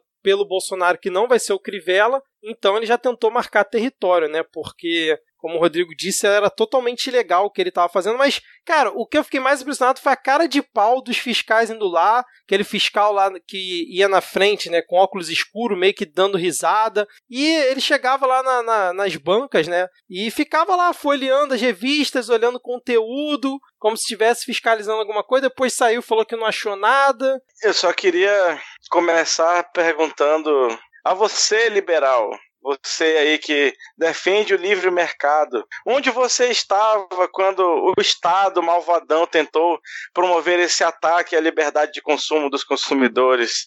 Hein? Cadê você na internet mal do Estado malvadão? Hein, seu liberalzinho? E logo depois dizer que o, o é, teve aí indicações né, de, de um certo youtuber que a gente acaba concordando cada dia mais quem sabe aí futuro é, deputado federal, que já também já andaram ventilando, que entrou nessa, nessa seara. Ou prefeito, né? Não, mas não vai. Ah, não, prefeito já pode, né? Prefeito pode, 2020 Verdade. tá aí, né, cara? então, para quem não acompanhou, se você estava numa bolha, foi o Felipe Neto, que novamente aí ganhou muitos holofotes positivamente, porque seguindo a, a essa tentativa rasteira aí do, do prefeito é, Crivella de censura, comprou todo o estoque de, de livros né, com temática LGBT da, da Bienal e empacotou, reempacotou e distribuiu de grátis aí para os frequentadores. Aproveitando, você comentou do Felipe Neto, Alana, você quer falar alguma coisa sobre o Felipe Neto? Então, é, o que eu queria falar, assim, é porque a gente tem aplaudido bastante as coisas que ele tem feito ultimamente, de fato, é, ele tem se mostrado uma fada sensata, né? Só que é, ele acabou recebendo também, assim, não vou nem entrar no mérito das críticas das pessoas da, pessoas da direita e coisas assim fizeram sobre ele, absurdos do tipo, ah, por que, que ele anunciando obra em escola e sei lá o quê? Porque, né, ele não fazer isso, tem que fazer isso é o prefeito. Mas algumas outras que nessa ideia de, de aplaudir sim, apoiar sim, só que com ressalvas, assim, porque lembrar que é, que no final das contas, assim, no final do, do dia, digamos assim, é, mesmo que as atitudes sejam positivas, elas não, é, elas não de fato movem alguma mudança, digamos assim. É, é só para a gente tomar assim cuidado dessas quando a gente vai é, elencar essas pessoas assim e chamá-las de aliados e enxergar até que elas são aliadas e até que ponto não, porque a gente vai ter alguns problemas ali quando chegar em algum em certos é, certas questões, né? E aí eu falo para a gente lembrar de um caso recente que a gente teve, que foi o caso da batata amaral, logo quando aconteceu que ela deu aquele é, daquela surra, né, no ex-ministro da Educação, que foi muito bem dada, é, e aí algumas pessoas começaram a apontar alguns problemas ali no discurso, e, e aí essas pessoas foram criticadas, e algum tempo depois ela acabou se mostrando realmente uma pessoa que não dava pra gente depositar ali as nossas confianças, né. É, e aí é só mesmo uma ressalva, assim, que, que foi, foi legal a atitude dele, é, foi uma, uma é, que é marqueteiro, né, queria vender imagens, se vender coisa e tal, foi, ele é um youtuber, um influencer, mas é, isso não é exatamente um problema, mas, mas assim, é enxergar realmente que, que tem limitações, né, falar de filantropia dentro do capitalismo e coisas do tipo, é, existem algumas questões ali que podem ser pensadas, e acho que eu vou até deixar linkado também no final um vídeo que a Dimitra fez, a Dimitra Vulcana, que é lá do HQ da Vida, é, ela fez um vídeo é, no canal dela falando mais ou menos sobre isso, assim.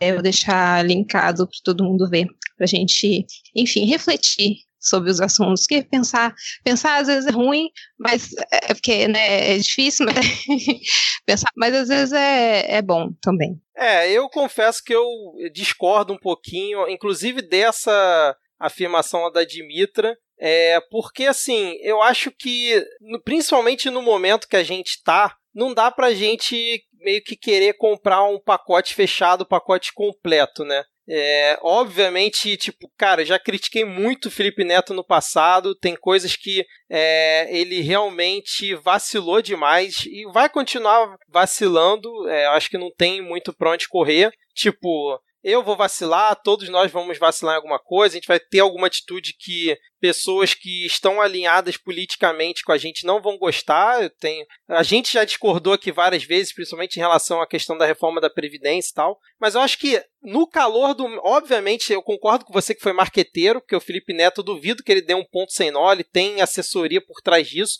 mas pro ataque gravíssimo que foi essa tentativa de, de censura, que se você apoia é, eu, acredito que não esteja ninguém ouvindo aqui que apoia o que o Crivella tentou fazer, mas se você aprova, você é um tremendo um filho da puta, a verdade é essa. Mas, diante desse ataque que o Crivella tentou fazer, a atitude do, do Felipe Neto, eu confesso que eu aplaudi de pé, cara. Assim, eu não tenho o que questionar. Pro momento, é, e pro improviso que foi, porque vamos lembrar que o, o Crivella anunciou isso na quinta-feira é, de noite, Sexta-feira os fiscais foram lá e aí deram, né, de cara lá, não conseguiram achar nada. No sábado, o Felipe Neto faz esse contra-ataque, tipo, no meio do final de semana, que mandou comprar todos os livros, que as editoras já na sexta-feira já fizeram um contra-ataque em relação ao Crivella, que elas colocaram expostos os, os principais nomes, né, os principais títulos de temática LGBT é, na frente do, dos estandes. E aí ele manda comprar tudo, fala que vai embalar tudo com plástico preto como o Crivella queria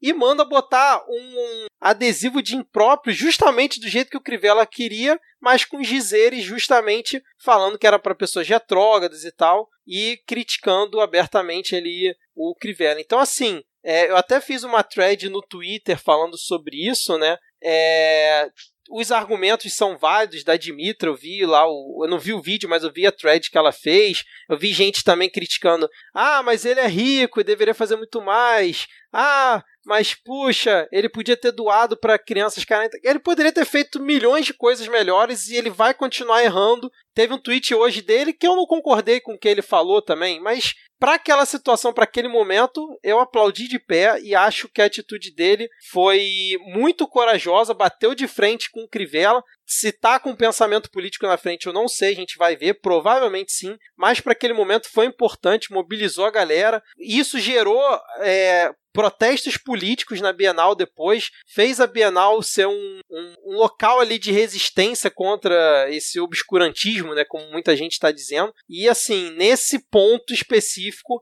é, eu infelizmente vou discordar de vocês e acho que não dá pra gente criticar o Felipe Neto nessa ação. Óbvio que dá para ser melhor, mas pro momento acho que foi assim essencial e do jeito que dava para fazer. Agora eu deixo aberto para o contraponto, para vocês discordarem, falarem o que vocês quiserem. Então, é, não, só ia falar que, que a atitude dele foi boa. Assim, eu, eu não estou discordando nesse ponto. Assim, é, eu acho que para o momento foi tudo muito rápido, realmente. É, e eu acho que pensando assim em, em um aliado tático, digamos assim, é, dessas atitudes e o que ele tem fazendo ultimamente realmente funciona assim, tem. É, isso da Bienal acho que foi legal, assim. Eu gostei da atitude dele.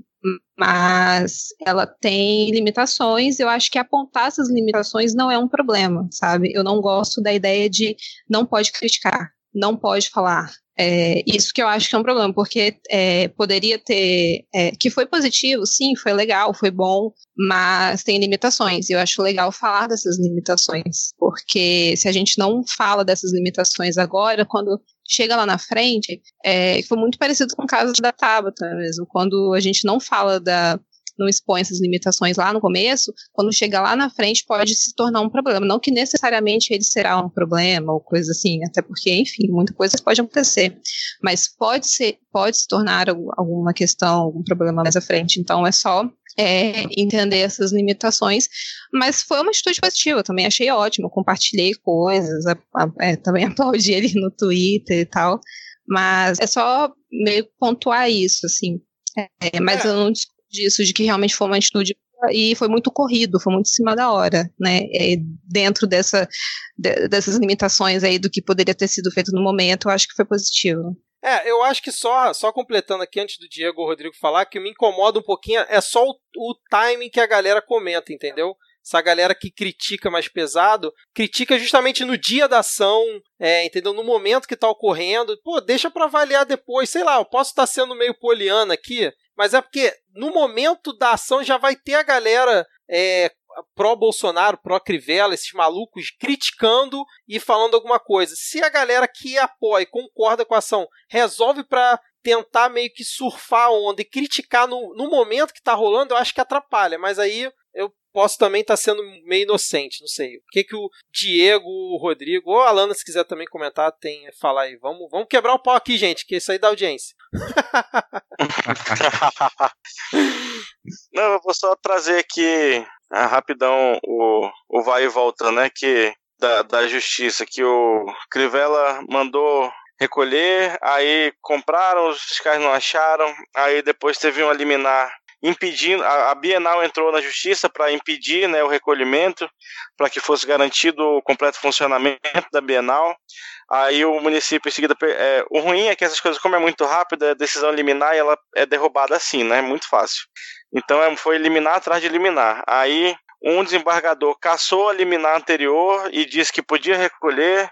Esse mesmo desembargador que já falou que religião é motivo para ter preconceito com, com orientação sexual, já falou que, que religião é motivo para ser preconceituoso, que não é.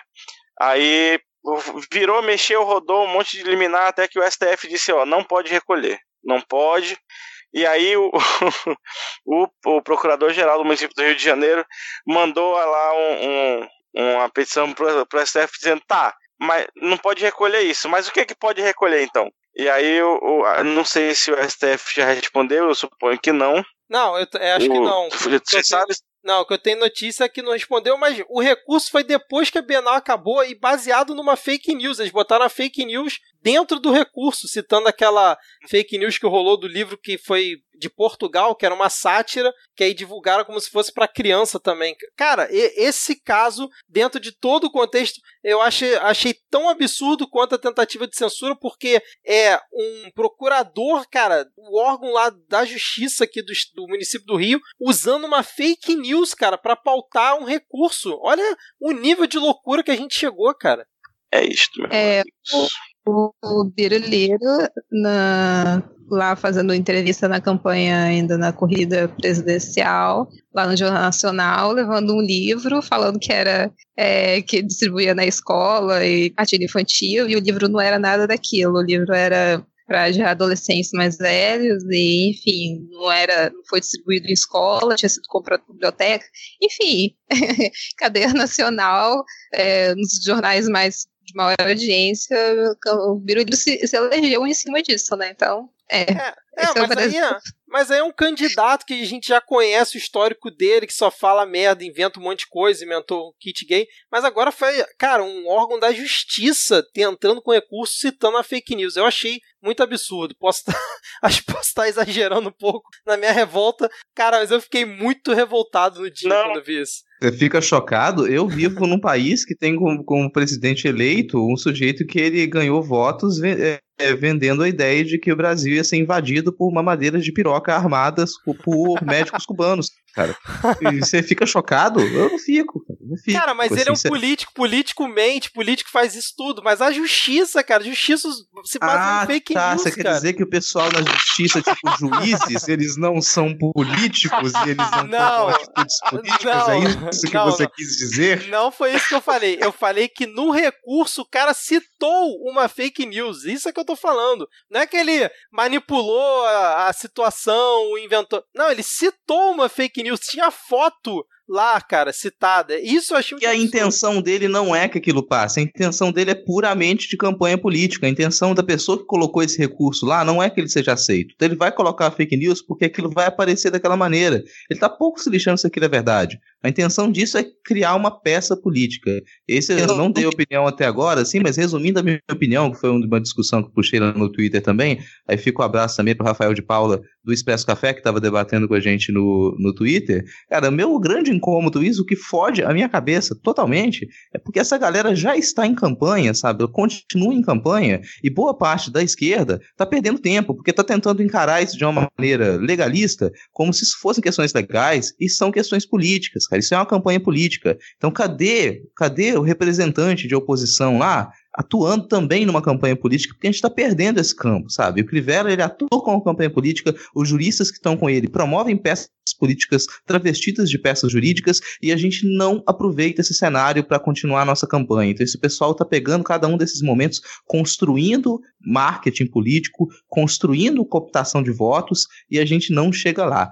Eu não vi, eu, eu, eu sei que teve atuação do pessoal do PSOL, eu sei que teve atuação do pessoal da oposição para poder impedir que isso acontecesse na prática. Teve essa atuação, sabe? Mas considerando que isso é um, uma, um, um, um, ato de campanha política, o que acontecia ali na prática, a gente não aproveitou isso como um ato de campanha política pelo lado da esquerda. Então não teve nenhum, nenhum vereador do pessoal lá que estava lá na frente, lá, sabe, embarreirando os fiscais e fazendo a corrente, puxando o grito e lendo o manifesto e fazendo discurso para que co conseguisse colocar, fincar uma manchete de fulano de tal enfrenta a censura de peitos abertos. Não, eu sou o nome do Crivella que foi ressaltado e do Felipe Neto. É, Aí eu saio aqui agora do... aqui, eu saio cinco minutos aqui para buscar a comida que chegou no iFood aqui, eu volto e vocês ainda estão falando do Felipe Neto. não, a própria ação do Felipe Neto, quem tinha que encabeçar era a oposição, né, cara? Uma ação, não aquela, mas algo parecido, né, cara? Como você falou, né? É, e novamente, eu sei que o pessoal tá atuando, sabe? Eu sei que a galera tá trabalhando, tá fazendo seu trabalho bem feito, senão poderia ter acontecido pior. Mas a gente precisa mais, a gente está num momento de desespero, sabe? No momento de ataque contínuo. Se a gente não entender que a campanha política para as próximas eleições municipais e para as próximas eleições presidenciais, elas já estão em andamento, elas já estão em construção, a gente acreditar que a gente vai conseguir trabalhar na normalidade institucional, a gente vai ser passado para trás novamente. Exatamente. É, cara, nessa briga, no momento, a gente está perdendo feio, cara. Está perdendo muito, assim. Tem que, tem que realmente mudar e ver o que, que, que dá para fazer. É muito difícil, é muito difícil lidar com essa gente, entender, mas é, a gente está perdendo, a gente precisa dar um jeito, assim, a gente conseguir capitalizar também em cima disso, porque no final das contas a situação é quem estava envolvido ali saiu todo mundo ganhando, né? O Felipe Neto ganhando marketing em cima, o Crivella também consegue colocar aí como nome no conservadorismo e tal, as editoras que estão tudo falindo, né? Que a gente está no momento de falência das editoras, elas conseguiram vender e, enfim, saiu todo mundo ganhando, mas a esquerda mesmo, cadê, né? Assim, pensando em eleição e tudo mais, é, não teve. É verdade. Eu tava vendo aqui que até o ACM Neto capitalizou em cima, porque ele anunciou uma Bienal do Livro em Salvador e aí provocou o Crivella dizendo que lá vai ser proibido censurar. É, bom, mas ainda entrando nesse, assim, continuando aqui nesse tema censura, né? É que se você tá vendo isso tudo e não tá fazendo absolutamente nada, nem comentando com um amigo seu, discutindo, mostrando o quão é, isso é absurdo para ele, você também tá errado, porque você tá sendo conivente com essa merda aí, cara. É, esse ataque do Crivella é, é, só a ponta do iceberg, né? Do que, que ainda pode estar tá por vir. Lembrando que o Rodrigo já falou que, tipo, lá no Pataquadas do Não Pode Tocar, ele já tem comentado sobre isso é, o ano inteiro. E aí teve mais um que foi da Cinemateca. Vocês conseguem explicar para os ouvintes mais ou menos o que, que foi isso? Eu, eu queria falar do negócio do Dória antes, rapidinho. Pode falar, pode falar. Que é no então. assunto de censura ainda. É que ainda nesse tema da, da censura teve aquele caso do, do Joãozinho Trabalhador, né, o excelentíssimo senhor governador do estado de São Paulo, que tinha mandado recolher, que mandou recolher, né, foram recolhidas aí apostilas de toda a rede estadual de ensino e de, deixou tipo, a galera sem material didático mesmo, basicamente. Aí hoje,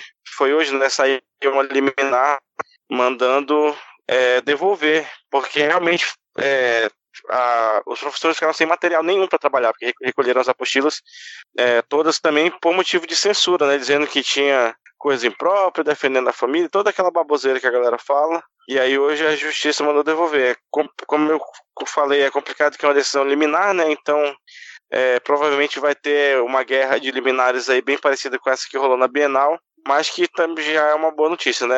A, liminar deu aí 48 horas para que as apostilas fossem devolvidas. Mas o Rodrigo acha que ele não vai recorrer, não. O Rodrigo tá achando que o Dória vai deixar essa aí, cara. Posso estar errado, assim, é sempre uma possibilidade que eu esteja errado. Vamos deixar isso aqui, né? é, na, na, mesa, mas me parece que o, o, Dória já faz um tempo aí, ele quer fazer frente ao Bolsonaro, e nesse caso específico, o Bolsonaro deu, de certa maneira, a ordem para que fosse recolhido. Verdade. Num primeiro momento, o Dória responde positivamente: opa, sim, aqui não vai ter ideologia de gênero, não vai ter isso aqui em São Paulo, e, e vai ser recolhido. Só que eu, eu acredito que ele vai tentar deixar essa notícia passar, porque se ele embarcar muito nas pautas que elas são defendidas já com peso pelo Bolsonaro, ele vai se mostrar politicamente submisso a ele. E ele quer se tornar uma figura que ela possa fazer frente ao Bolsonaro, superá-lo mesmo nas pautas conservadoras. Então, é, se essa notícia reverbera mais, ela reverbera negativamente para ele, para a imagem dele, de certa maneira. Ah, ele vai ganhar votos aqui e ali, mas ele, o que ele não vai ganhar os votos que eles já são os votos do Bolsonaro numa possível campanha presidencial, por exemplo. Ele precisa, ele precisa arranjar um jeito de tirar esses votos do Bolsonaro de alguma maneira. E não vai ser se submetendo às ordens do Bolsonaro que ele vai conseguir isso. É. Entendi seu ponto de vista. É, acho válido, mas eu acho que ele vai recorrer sim, cara. Vamos ver o que, que vai acontecer. Até o episódio ser lançado, com certeza já teve um desfecho isso aí. e o caso da Cinemateca, vocês querem comentar aqui? Eu tô lendo agora, não tinha visto ainda, mas já, já estou com calafrios desde já. É, sim, a Cinemateca é a principal instituição de preservação do, do patrimônio audiovisual do, do, Brasil, né? Então é realmente um acervo gigantesco e, e é uma instituição que ela está é, submetida ao Ministério da Cidadania também, né? E colocar isso aí na conta dos muitos e muitos e muitos ataques que a cultura tem sofrido desde, do, do, desde a ascensão do reizinho. Então, o que a gente teve de mais recente aqui foi o movimento do próprio PSL, né, que é o deputado Castelo Branco, que ele já, já vinha com alguns outros representantes do Exército marcando presença em reuniões para debate sobre conteúdo a ser vinculado nos eventos da Cinemateca, e eles conseguiram, de certa maneira, vamos colocar, tomar a Cinemateca é, numa, com, com um evento para exibir filmes militares contra o marxismo cultural. É, militares fardados, né? Você fala marxismo cultural, a gente já fica. É ideologia de gênero, é marxismo cultural. Cara, é uma coisa, sabe? Você consegue pronunciar isso de maneira. Tu, tu, é, é, é, muita teoria da conspiração pra minha cabeça, mas o fato é que esse pessoal já tem. mais já tem um apoio enorme né, de todos os lados para conseguir tentar direcionar o audiovisual e as produções culturais do país num sentido mais conservador, é, neopentecostal, de forma mais direta também, né? E que aí você começa a colocar nesse barco agora também esse negacionismo histórico, né? Esse revisionismo histórico para salvaguardar aí uma memória construída e ficcional do que foi a ditadura militar no Brasil Tá aí mais uma peça desse, desse movimento que é a tomada da Cinemateca. A gente poderia estar falando isso, gritando, deveria estar colocando fogo em carro na rua? Poderia.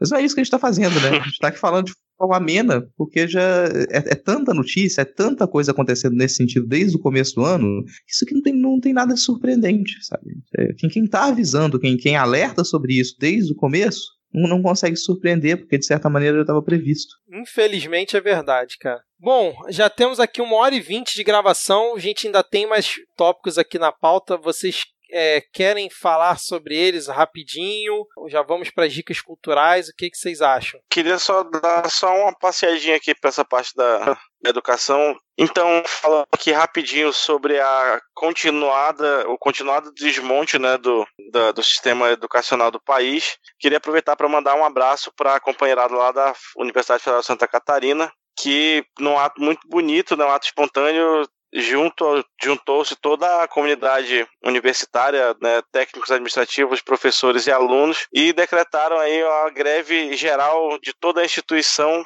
contra o Futurice, também pela restituição do orçamento para que a universidade possa funcionar e declarando inclusive a suspensão do vestibular, né, que é, eu acho que pode parecer um ato drástico e tal, mas esse governo exige né, medidas drásticas. A gente precisa chamar a atenção da população de maneiras mais veementes.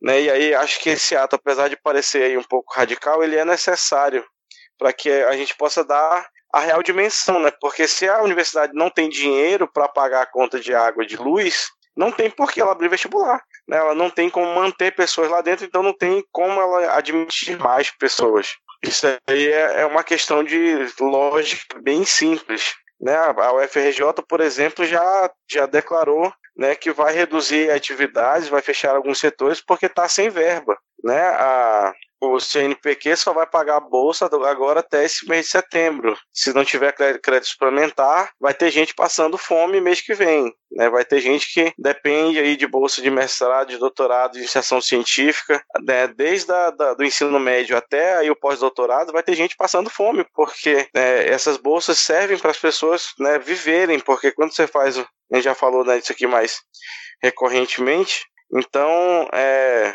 mandar aí um, um, uma força para a galera da, da Universidade Federal de Santa Catarina e que estamos juntos aí na luta.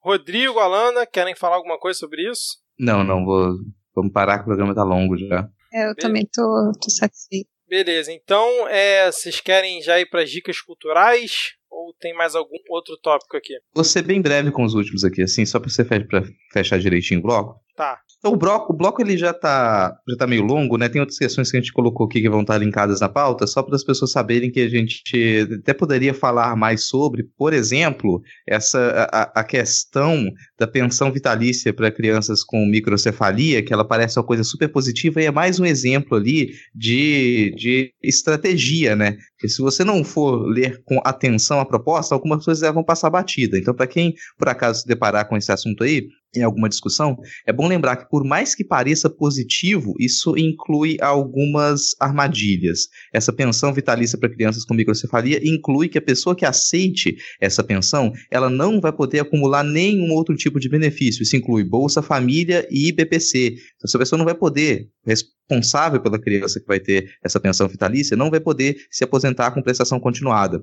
o que atinge, obviamente, as pessoas mais pobres. E você não vai imaginar que é uma pensão dessa ela seja suficiente para sustentar uma família que tenha outras crianças que não vão ter nascido, felizmente, com, com esse problema de saúde. Então aquilo ali é, vai, é, mais uma tentativa, uma proposta que ela parece super positiva, mas que ela vem com algumas armadilhas extremamente cruéis no seu texto.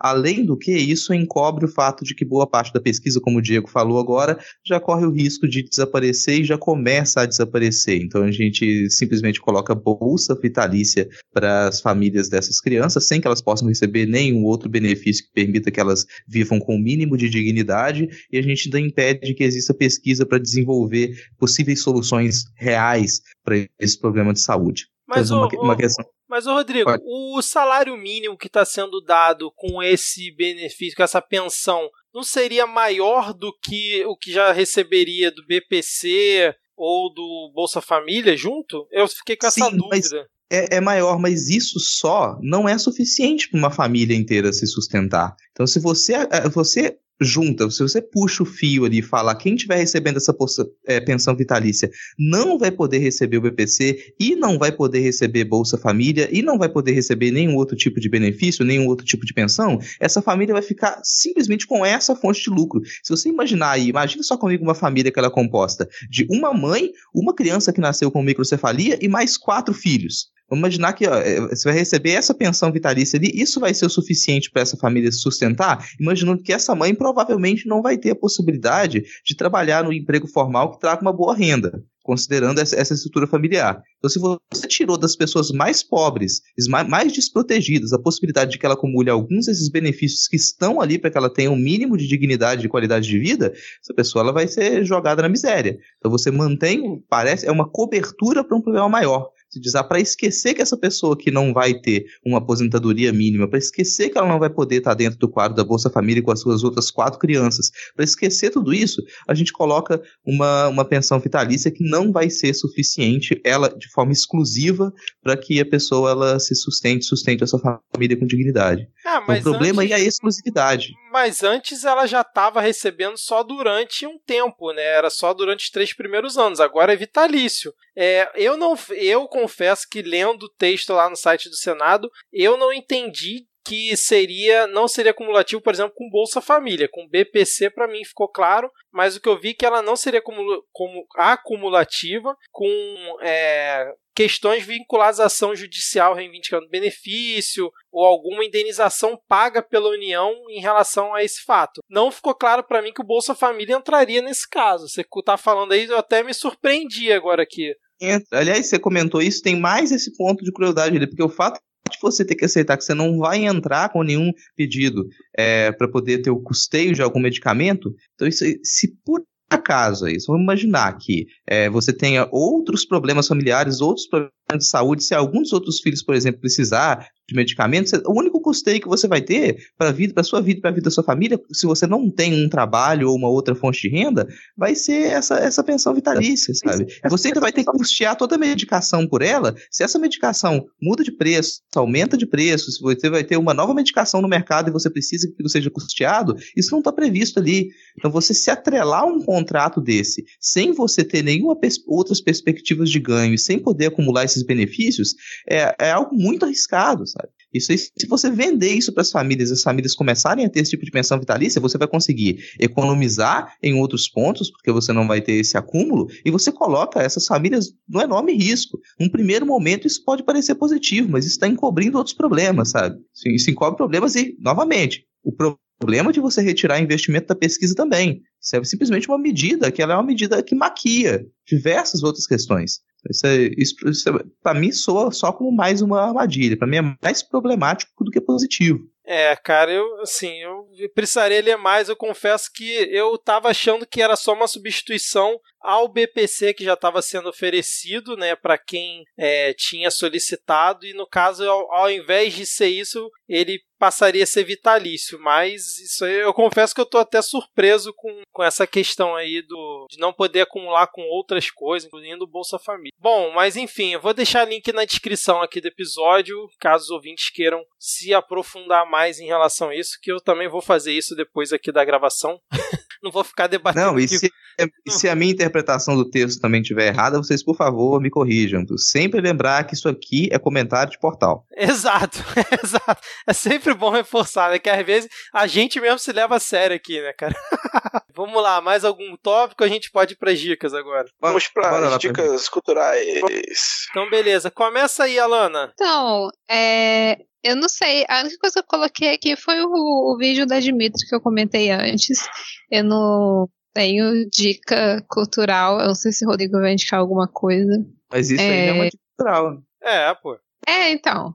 Eu tenho o vídeo da Dimitra, que, que fala um pouco sobre o caso do, desse da censura da Bienal, do Felipe Neto, e o, canal dela é muito bom, do YouTube, ela tem o, HQ da vida, né, o podcast, mas também tem um canal do YouTube que ela fala sobre outras coisas também, enfim, é, não só sobre o mundo LGBTQ, né, mas sobre várias coisas. Deixa essa recomendação. Beleza, é porque eu vejo vários links aqui, eu sempre acho que todo mundo botou algum, mas é sempre o Rodrigo botando quatro links aqui. É, é... eu sempre tenho que dar essa alfinetada no Rodrigo. Rodrigo, fala aí as suas dicas, por favor.